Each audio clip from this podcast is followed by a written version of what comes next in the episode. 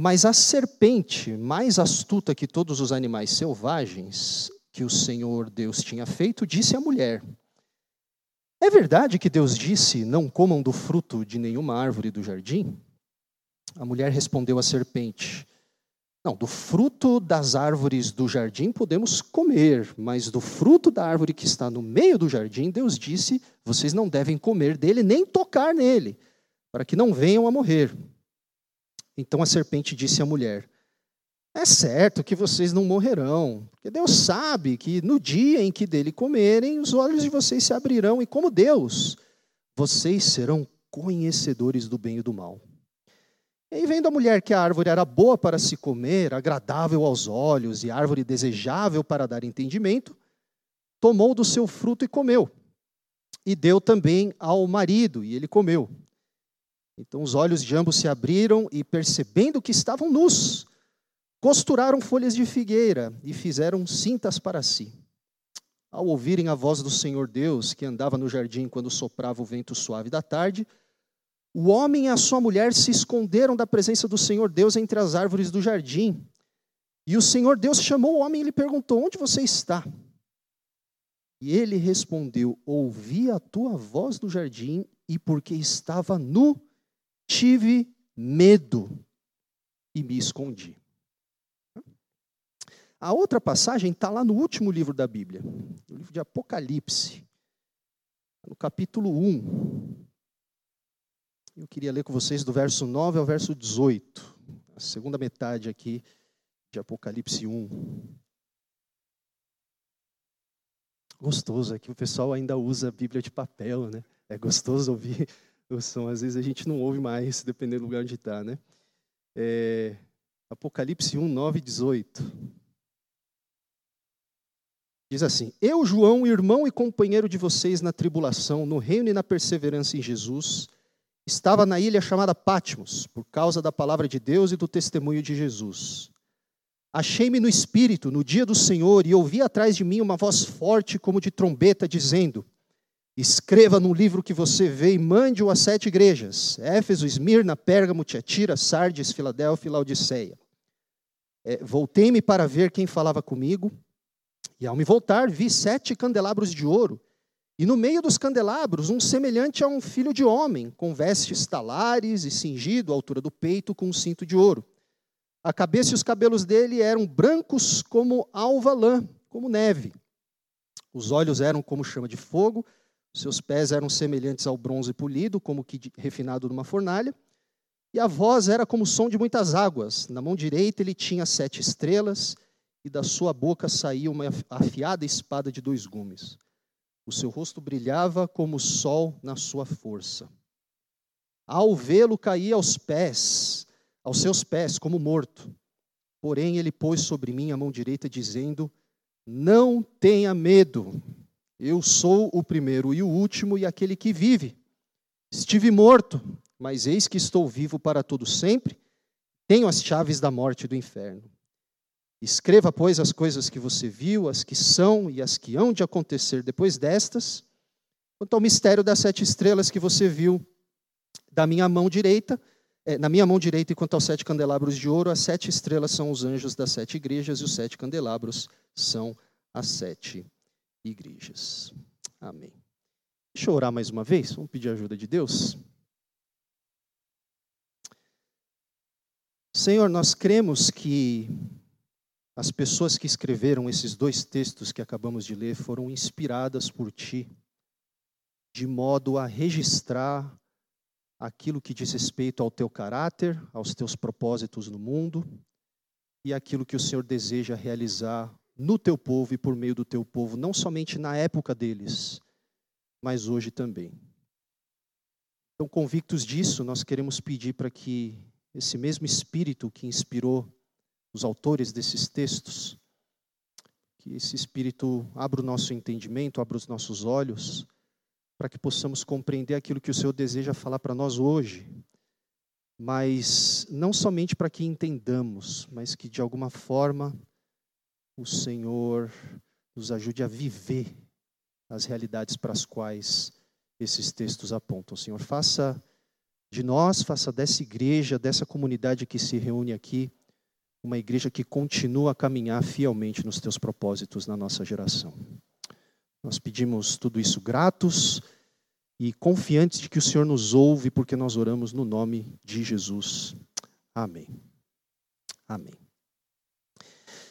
Deixa eu fazer uma pergunta para os irmãos aqui. É, e eu vou pedir para você cochichar a resposta para a pessoa que está do seu lado, pode ser? É, a pessoa que está do seu lado promete que não vai contar para ninguém a resposta, tá? Então pode falar sem medo.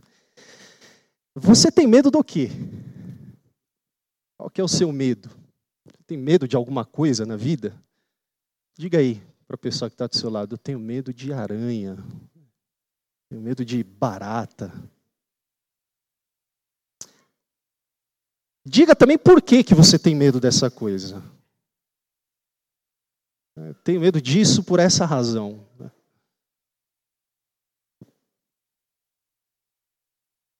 Joia. Alguém aqui falou altura? Levanta a mão aí. Tamo junto, irmão. Tamo junto. Eu morro de medo de altura. Eu não consigo passar perto nem de varanda de shopping center. Eu sinto tremedeira nas pernas. Alguém aqui falou medo de aranha? Aranha? ali aranha, algumas pessoas.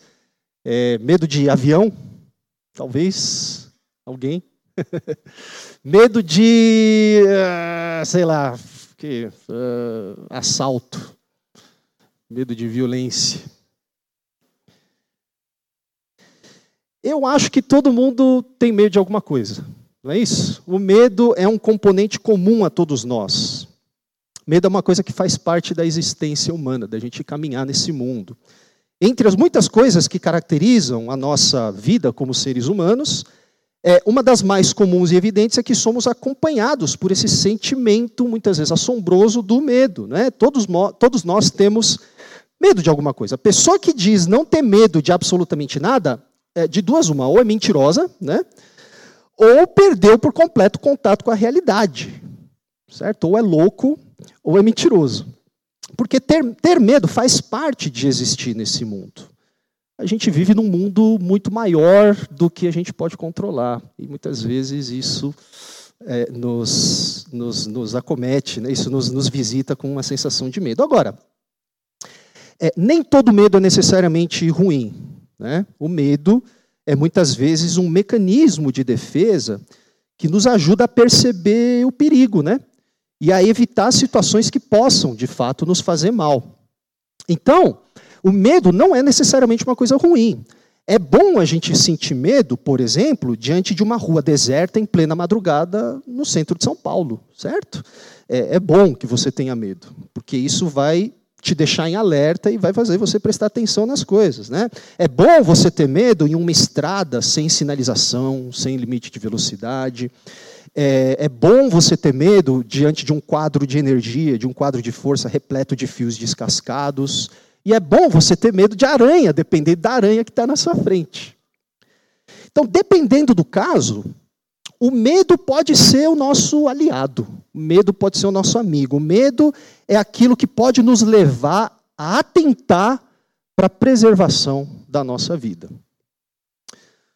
O problema é que existem alguns tipos de medo que, em vez de nos proteger, podem nos destruir. Quantos aqui não se sentem, por exemplo, engessados e incapazes de tomar decisões por conta de algum medo que têm sobre o futuro?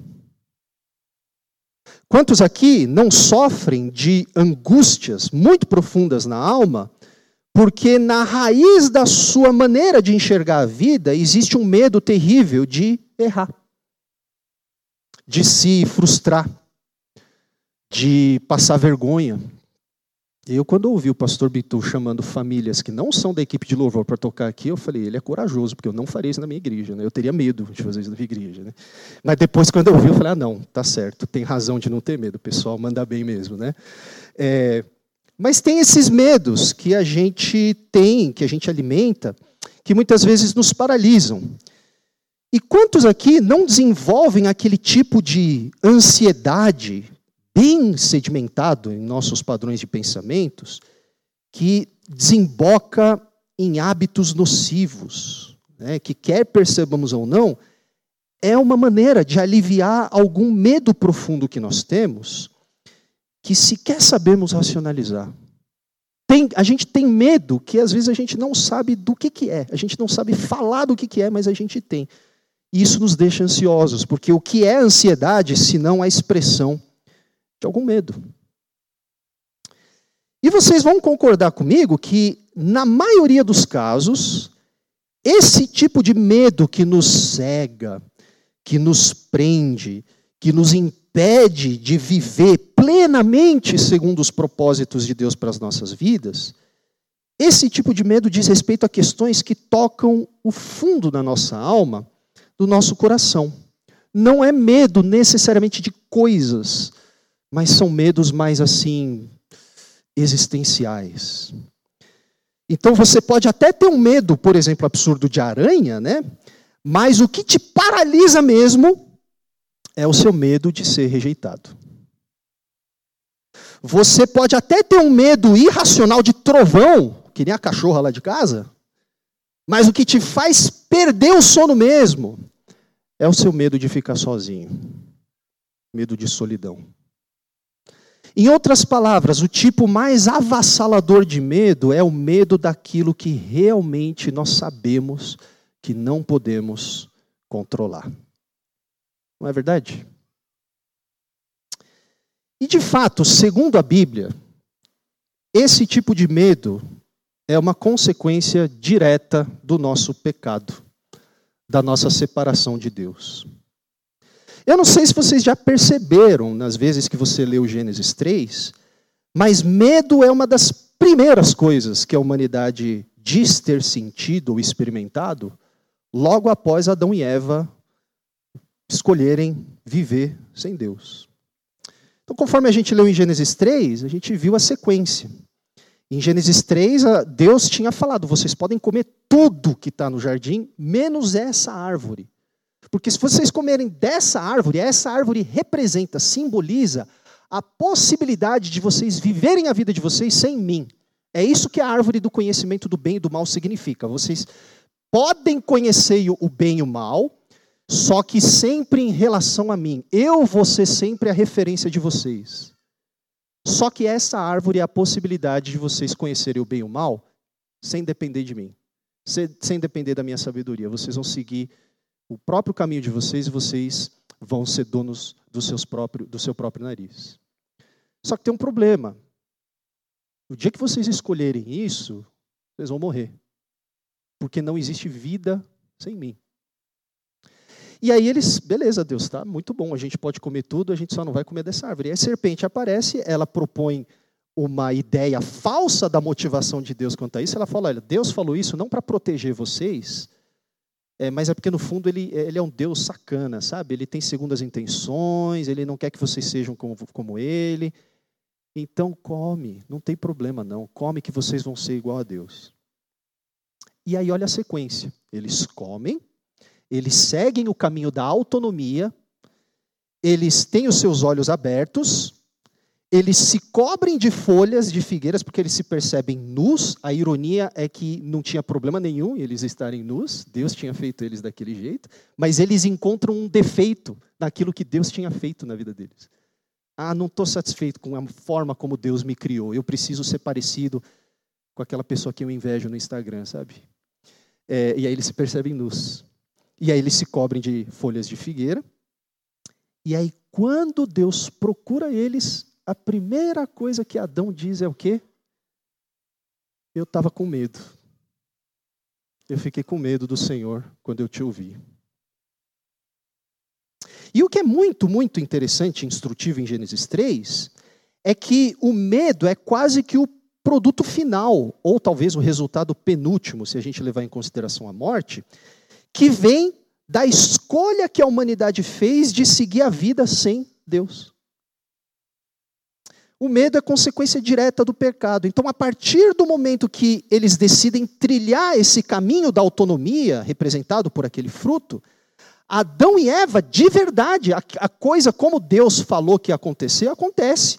Eles passam a enxergar bem e mal não mais pela perspectiva de Deus, mas tendo agora eles mesmos como referencial único de todas as coisas. E aí o que acontece é que, enxergando a realidade agora por sua própria perspectiva limitada,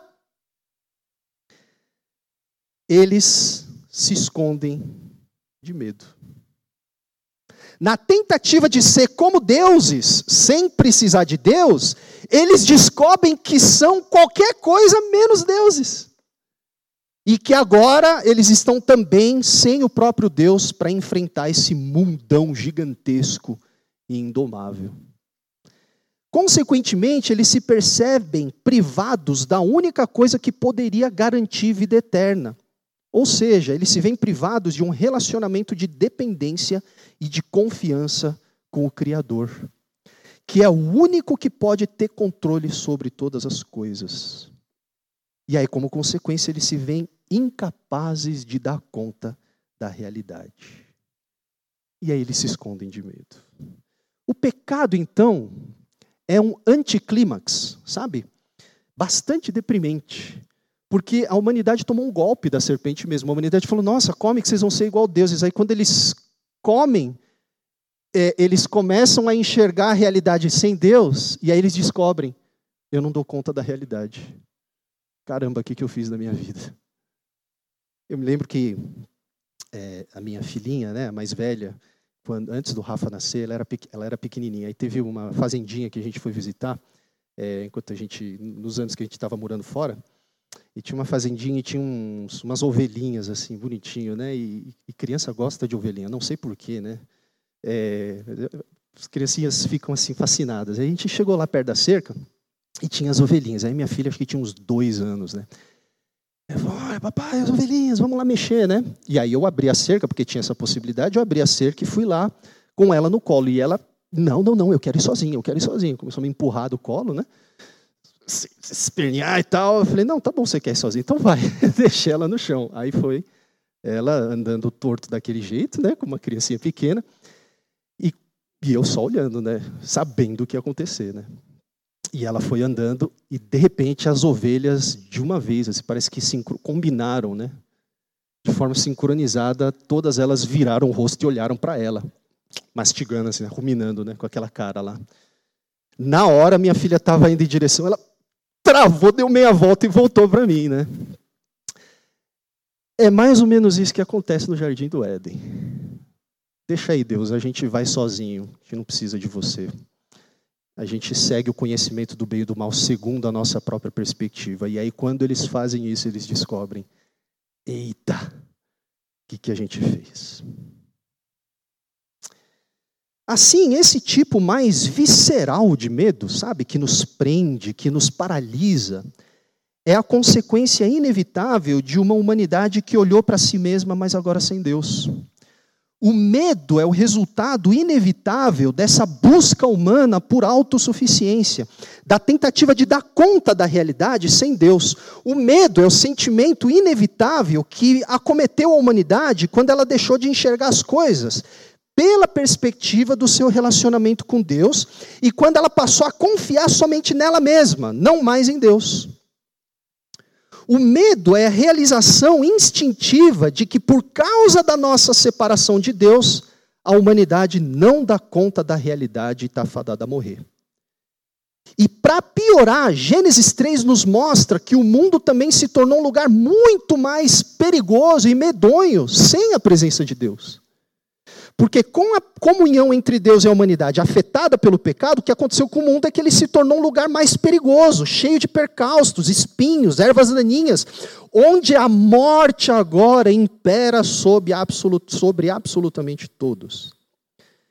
E as nossas relações também, que deveriam apontar para a bondade de Deus, muitas vezes acentua acentuam a realidade tenebrosa que entrou no mundo com o pecado. Então, quem aqui nunca carregou algum trauma decorrente de relacionamentos quebrados, por exemplo?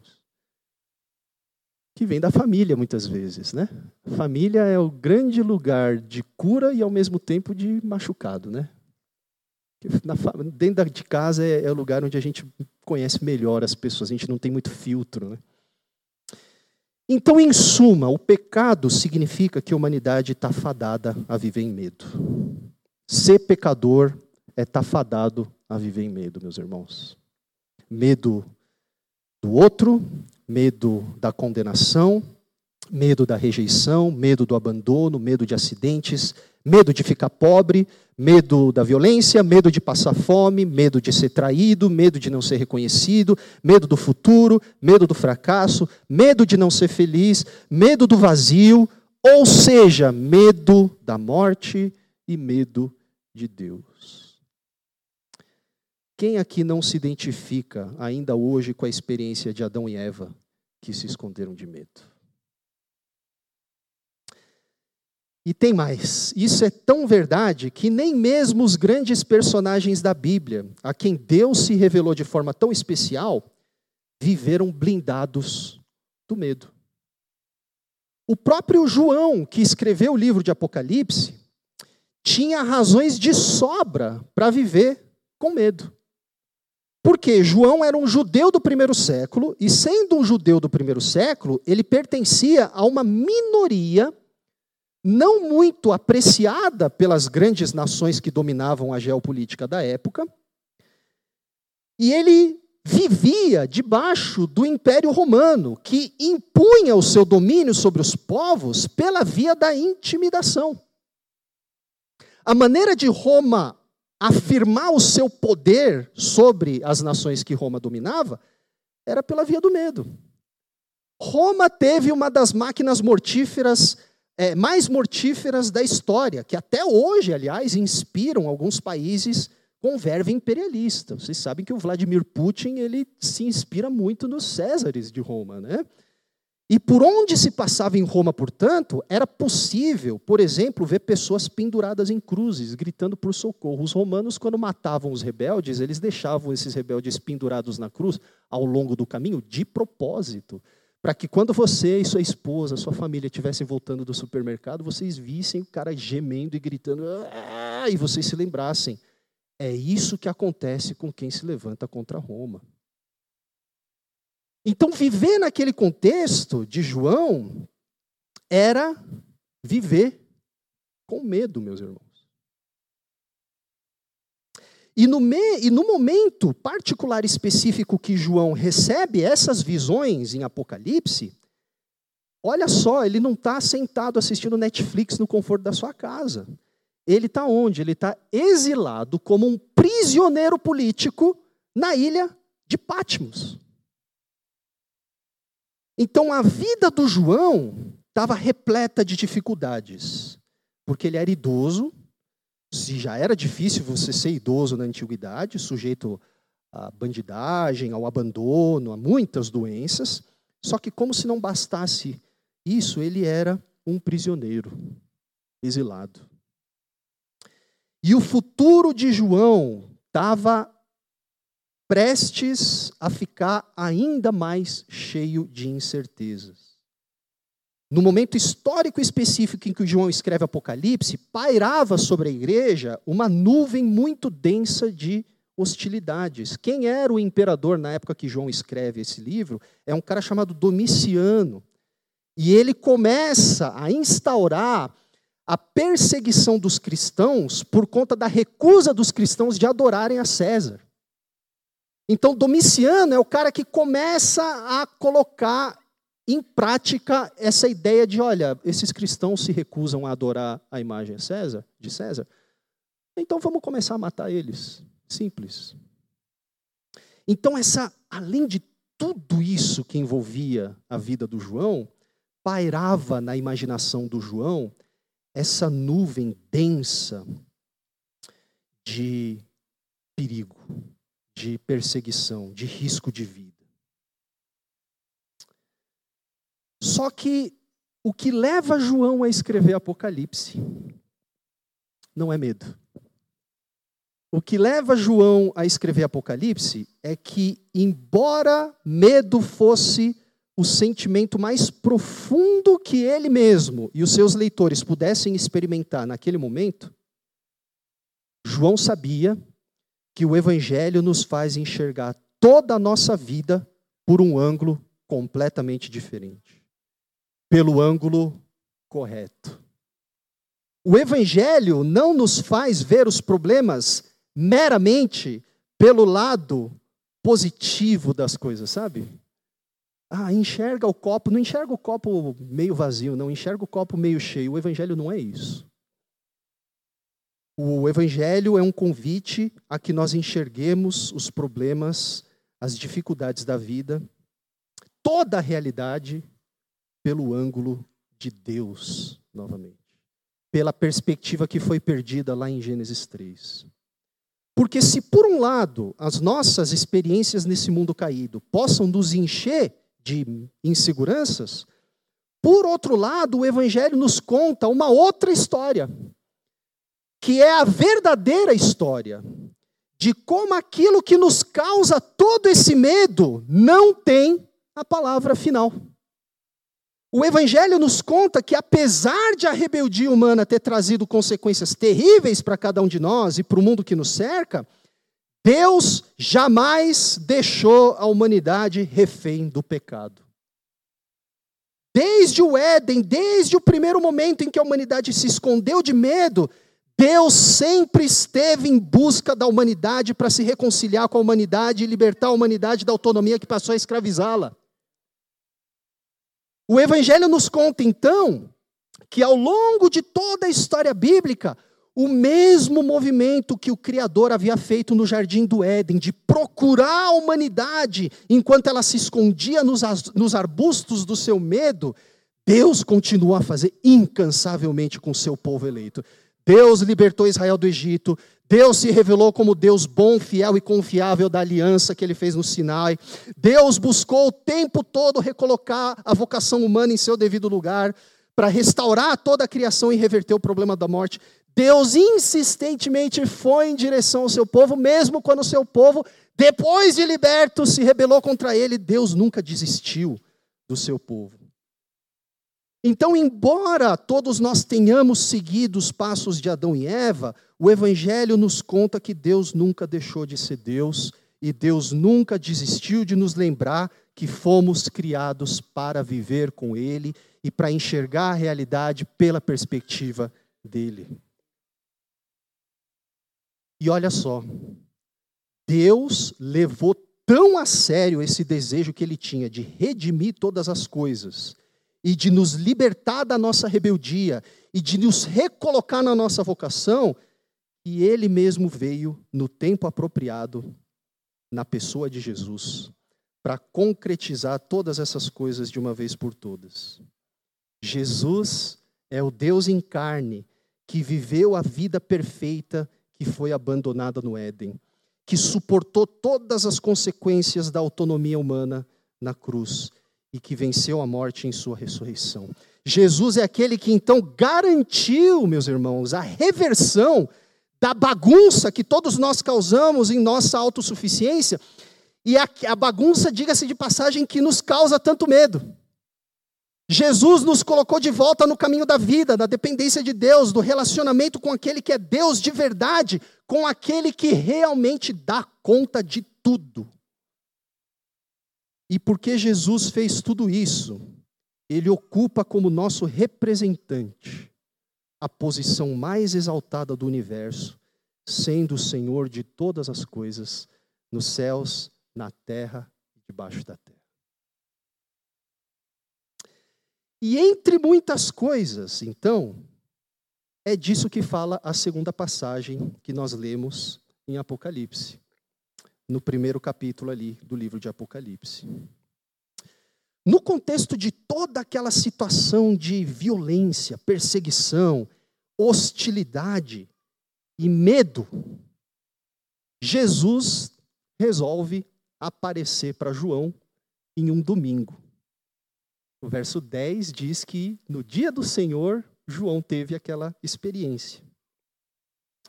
Que, que isso é interessante? Porque o domingo é o dia estabelecido como o dia da adoração pública a Deus por conta da ressurreição. Porque Jesus ressuscitou num domingo. Por que, que a gente se reúne no domingo? Porque Jesus venceu a morte num domingo. Então, se João tivesse vivendo hoje, ele teria tido aquela visão num dia como hoje, domingo. E Jesus aparece a João para que João escreva uma mensagem de encorajamento e esperança para os cristãos perseguidos por Domiciano e que, portanto, viviam com medo. E a primeiríssima visão que João tem de Jesus é de alguém absolutamente glorioso, em total controle da igreja, do mundo e de toda a história do universo. Eu não sei quantos aqui já leram a visão de João em Apocalipse 1, mas é, ela é meio assustadora, né? Eu teria corrido, sei vocês. Mas ele é, é uma visão um tanto bizarra, né? E até meio estranha para nós. Mas se a gente colocar no contexto histórico, cada detalhe da visão que João tem, a gente vai perceber que cada detalhe aponta simplesmente para a glória e para a autoridade suprema e inigualável que Jesus tem. Então, a vestimenta de Jesus, vestida, vestimenta branca que vai até o final, né, até os seus pés, representa o seu status como o único mediador entre Deus e a humanidade. A cor dos seus cabelos representa a sua sabedoria eterna. Você vê que nós somos muito bíblicos, eu e o pastor Bitum aqui, né? cabelos brancos como a neve. Né? É, isso remonta à visão de Daniel 7 ali. A cor dos cabelos de Jesus representa a sua sabedoria eterna, de quem governa o mundo de geração em geração. Os olhos de fogo de Jesus nessa visão indicam a sua santidade consumidora. Seus pés, como bronze refinado, representam sua retidão inabalável. E o som da sua voz representa a sua autoridade suprema. A espada que sai da boca de Jesus representa a sua verdade e seu discernimento penetrantes, por isso que é uma espada de dois gumes. E o brilho do seu rosto mais forte que o sol, representa a sua vida e representa que possibilita toda a existência. Não é à toa, então, que assim que João recebe essa visão, o que, que ele faz? Ele cai como morto no chão. Porque diante dessa pessoa que detém todas essas prerrogativas, ninguém consegue ficar de pé. Diante desse Jesus que tem toda essa autoridade, ninguém consegue permanecer de pé. Então, dessa forma, essa primeira visão que João recebe de Jesus em Apocalipse mostra que a mensagem de encorajamento e de esperança que os leitores de Apocalipse estão prestes a ouvir não é simplesmente uma ideia bonita, sabe? Ah, não, deixa eu contar para vocês o lado bom da perseguição de Domiciano. Não tem lado bom da perseguição de Domiciano. Não tem lado bom da guerra entre Israel e o Hamas. Não tem lado bom. Ah, vamos enxergar pelo lado positivo. Não existe lado positivo. Não é isso que Jesus vem propor, uma mensagem sentimentalista do tipo encosta a cabecinha no meu ombro e chora porque está tudo bem que eu estou aqui do seu lado. Não é só isso. A mensagem de encorajamento e esperança que os leitores de Apocalipse estão prestes a ouvir é sobre a única coisa que pode de fato dar encorajamento e esperança é sobre quem realmente governa o universo. É isso. Então, no contexto de toda aquela situação de hostilidade, violência, perseguição e medo, o que os cristãos precisavam era se lembrar de que o Jesus a quem eles adoravam é o Senhor único da história. Tudo está no controle das mãos de Jesus. O Putin acha que controla alguma coisa. Sabe de nada, inocente. A turma do Hamas acha que está controlando alguma coisa. Sabe de nada, inocente. César achava que tinha o controle sobre a vida dos cristãos. Sabe de nada. À luz disso, então, é muito relevante que a primeiríssima coisa que João ouve em Apocalipse, dos lábios desse Jesus, que detém toda essa glória e todo esse poder e toda essa majestade, seja o quê? Não tenha medo. Não temas. Se uma das primeiríssimas coisas que nós experimentamos por conta do pecado é medo, o primeiro imperativo que ouvimos após a ressurreição de Jesus é: não tenha mais medo não temam. Aliás, essa é a primeiríssima coisa que as primeiras testemunhas do sepulcro vazio de Jesus também ouvem dos anjos de Deus, quando elas vão ver, meu Deus do céu, quem rolou a pedra daqui? O sepulcro está vazio. E de repente elas veem os anjos, o que, que os anjos falam? A primeira coisa que sai dos lábios deles? Não tenham medo. E o detalhe importante é que essa convocação à superação do medo, que João recebe em Apocalipse, de novo, não são palavras sentimentalistas, do tipo, não fica assim, não vai dar tudo certo. Não, não vai. Algumas páginas depois a gente vê Jesus falando: se vocês forem fiéis até a morte, vocês vão receber a coroa da, vocês vão receber a coroa da glória. Não vai necessariamente dar tudo certo do jeito que vocês esperam. Mas essa convocação à superação do medo, na verdade, é uma resposta a um, não a uma expectativa falsa, fantasiosa, meramente otimista do futuro, mas um, a um evento que aconteceu na história. Não tenha medo. Por quê? Porque eu estive morto, mas eis que estou vivo para todo sempre e tenho as chaves da morte e do inferno. Versos 17 a 18. Então, o que Jesus está dizendo é que nós não precisamos mais viver em medo, porque ele ressuscitou dos mortos. Jesus venceu, ele reverteu o problema que a humanidade causou com o pecado, e o governo das nossas vidas agora pertence a ele. Nós podemos superar o medo, portanto, porque nós adoramos aquele que venceu a morte e que por isso tem todo o nosso passado, todo o nosso presente e todo o nosso futuro em Suas mãos.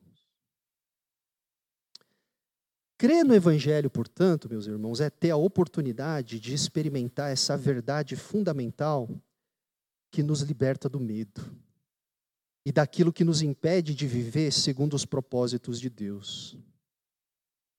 Nem no jardim do Éden, meus irmãos, nós tivemos controle sobre a vida. Essa voz que fica te falando que você pode ter controle sobre a sua vida, essa voz não é de Deus, que essa voz é mentirosa. A gente não tem controle sobre a nossa vida. Nós nunca tivemos controle sobre a vida. Nós nunca tivemos controle sobre o futuro. Mas a questão é que o Evangelho nos convida a confiar naquele que tem esse controle. Naquele que tem tanto controle que nem mesmo a morte pôde vencê-lo. E, gente, como nós precisamos nos lembrar disso todos os domingos no século 21 em São Paulo, não é verdade? Assim como João precisou se lembrar disso naquele domingo no século I em Pátimos. João foi um daqueles poucos que puderam ver em primeira mão o sepulcro de Jesus vazio. Mas até mesmo esse João precisou se lembrar, naquele domingo exilado na ilha de Patmos, e ele não precisava mais viver em medo.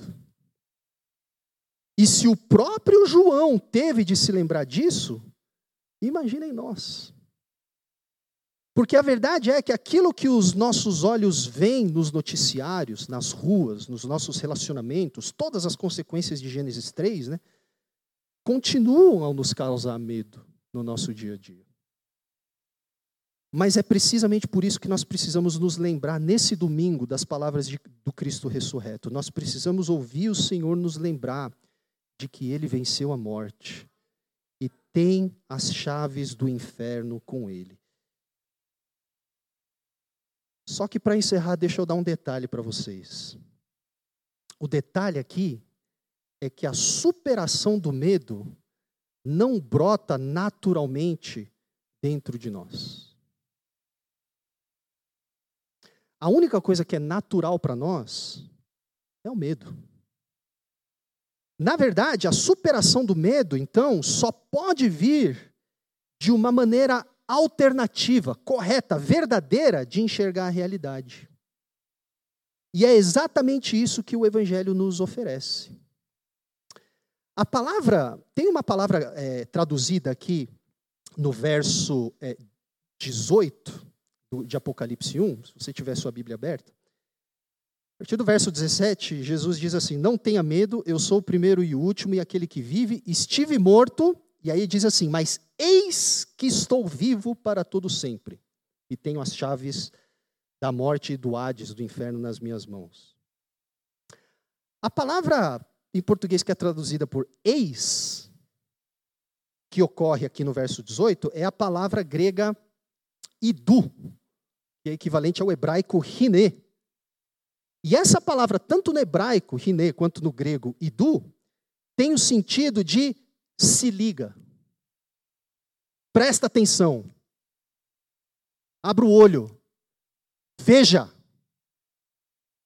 Em outras palavras, o que Jesus está dizendo para João é: não tenha medo. Estive morto, mas se liga. Veja. Presta atenção. Abre o olho. Estou vivo para todo sempre e tenho as chaves da morte e do inferno. Então, celebrar o Evangelho todos os domingos é ouvir o Senhor nos dizendo: ei, psiu, abre o olho, presta atenção, veja, coloque os seus olhos na realidade verdadeira, na verdade real de que a morte foi derrotada por mim, que o trono do universo não está mais vazio e que vocês foram reconciliados com Deus.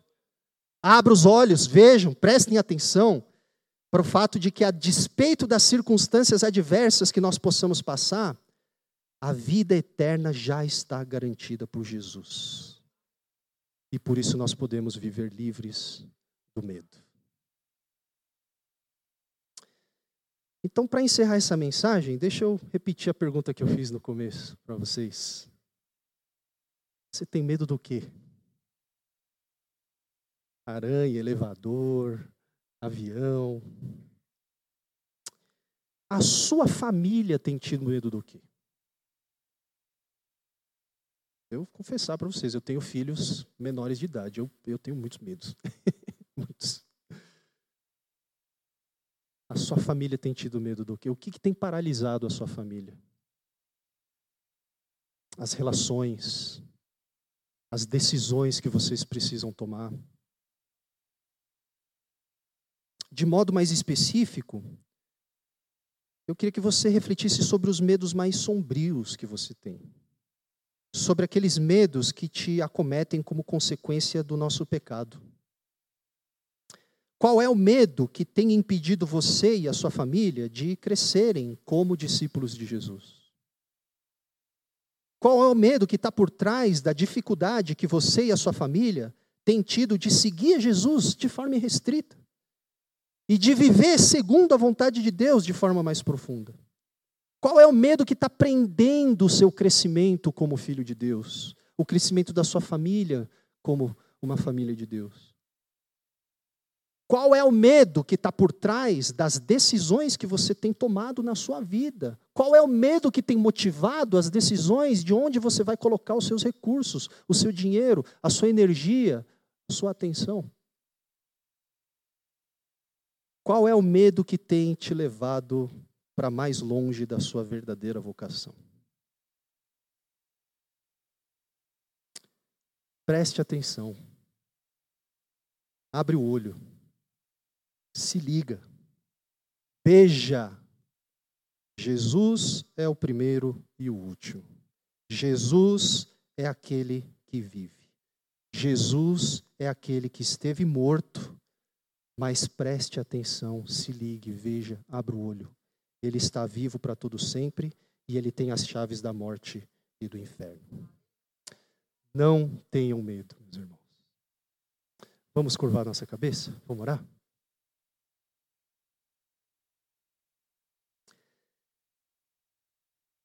Senhor, nos visita com uma percepção renovada da realidade da tua ressurreição e da realidade de que o Senhor é dono de todo o universo e, portanto, as nossas vidas estão em boas mãos. E possamos ouvir nessa manhã, de forma muito especial, o Senhor nos dizer: abre os olhos Veja mais uma vez quem eu sou e o que eu fiz. E que nós possamos ouvir mais uma vez, de forma muito profunda, íntima, o Senhor dizer a nós: não tenha medo, não tenha medo. Faz isso para a tua glória, Senhor, e faz isso para a nossa própria felicidade. E nós te pedimos gratos, em nome de Jesus. Amém.